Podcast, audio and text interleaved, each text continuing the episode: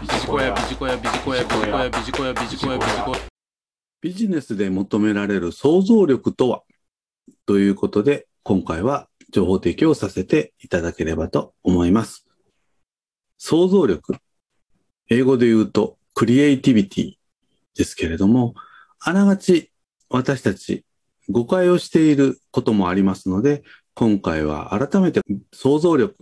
ということで情報提供させていただければと思います。さて、皆様、想像力、ご自身で考えてみて自信はございますでしょうか？というふうに研修の中で問いかけますと、尻込みをされる方っていうのは非常に多いかと思います。ただ、ビジネスにおける想像力というのは一般的に捉えられている意味合いと違うことがありますので、今日は情報提供させていただきます。この想像力というのは辞書の定義によると新しいものを生み出す能力というふうに定義がされています。ここから0から1を生み出すことというふうに勘違いをしがちでありますが、実はそうではありません。ビジネスでは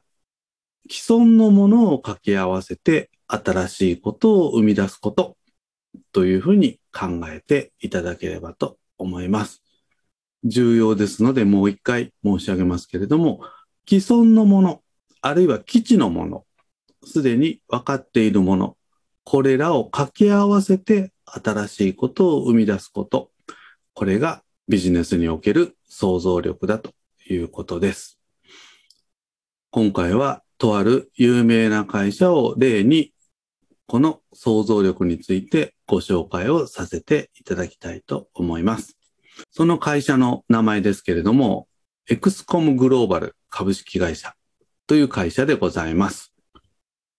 この社名を聞いたときに、いや、よく知らないなという方は多いかもしれませんが、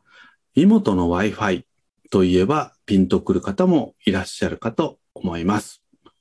この妹の Wi-Fi を売っている会社の社名がエクスコムグローバル株式会社というところです。実はこちらの会社、現在海外旅行が自粛となっている中、本業はなかなか厳しい状況でございます。そこで社長さんが考えました。この私たちの持っている Wi-Fi ルーターの注文、そして納品、そして回収という一連のノウハウを他の商品で活かせないだろうかということで考えて、今現在ビジネスの主力となっているのが西丹クリニックの PCR 検査なんですよね。こちらの PCR 検査についてはテレビでコマーシャルをやっていたり、あるいは電車で釣り革広告なんかも出ていますので、ご存知の方もいらっしゃるかと思います。実は背後でビジネスを担っているのは、この妹の Wi-Fi をやっている会社だったんですね。すなわち自社のノウハウを世の中の流れに合わせた成功例というふうに言ってもよろしいかと思います。まとめになりますけれども、ビジネスにおける想像力とは既存のもの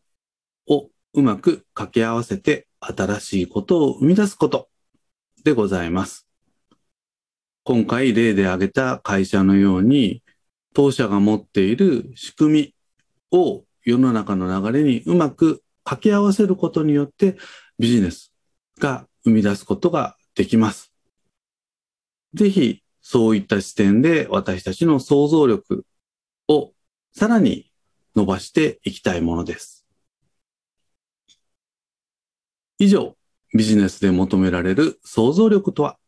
ということで情報提供させていただきました。ビジコヤ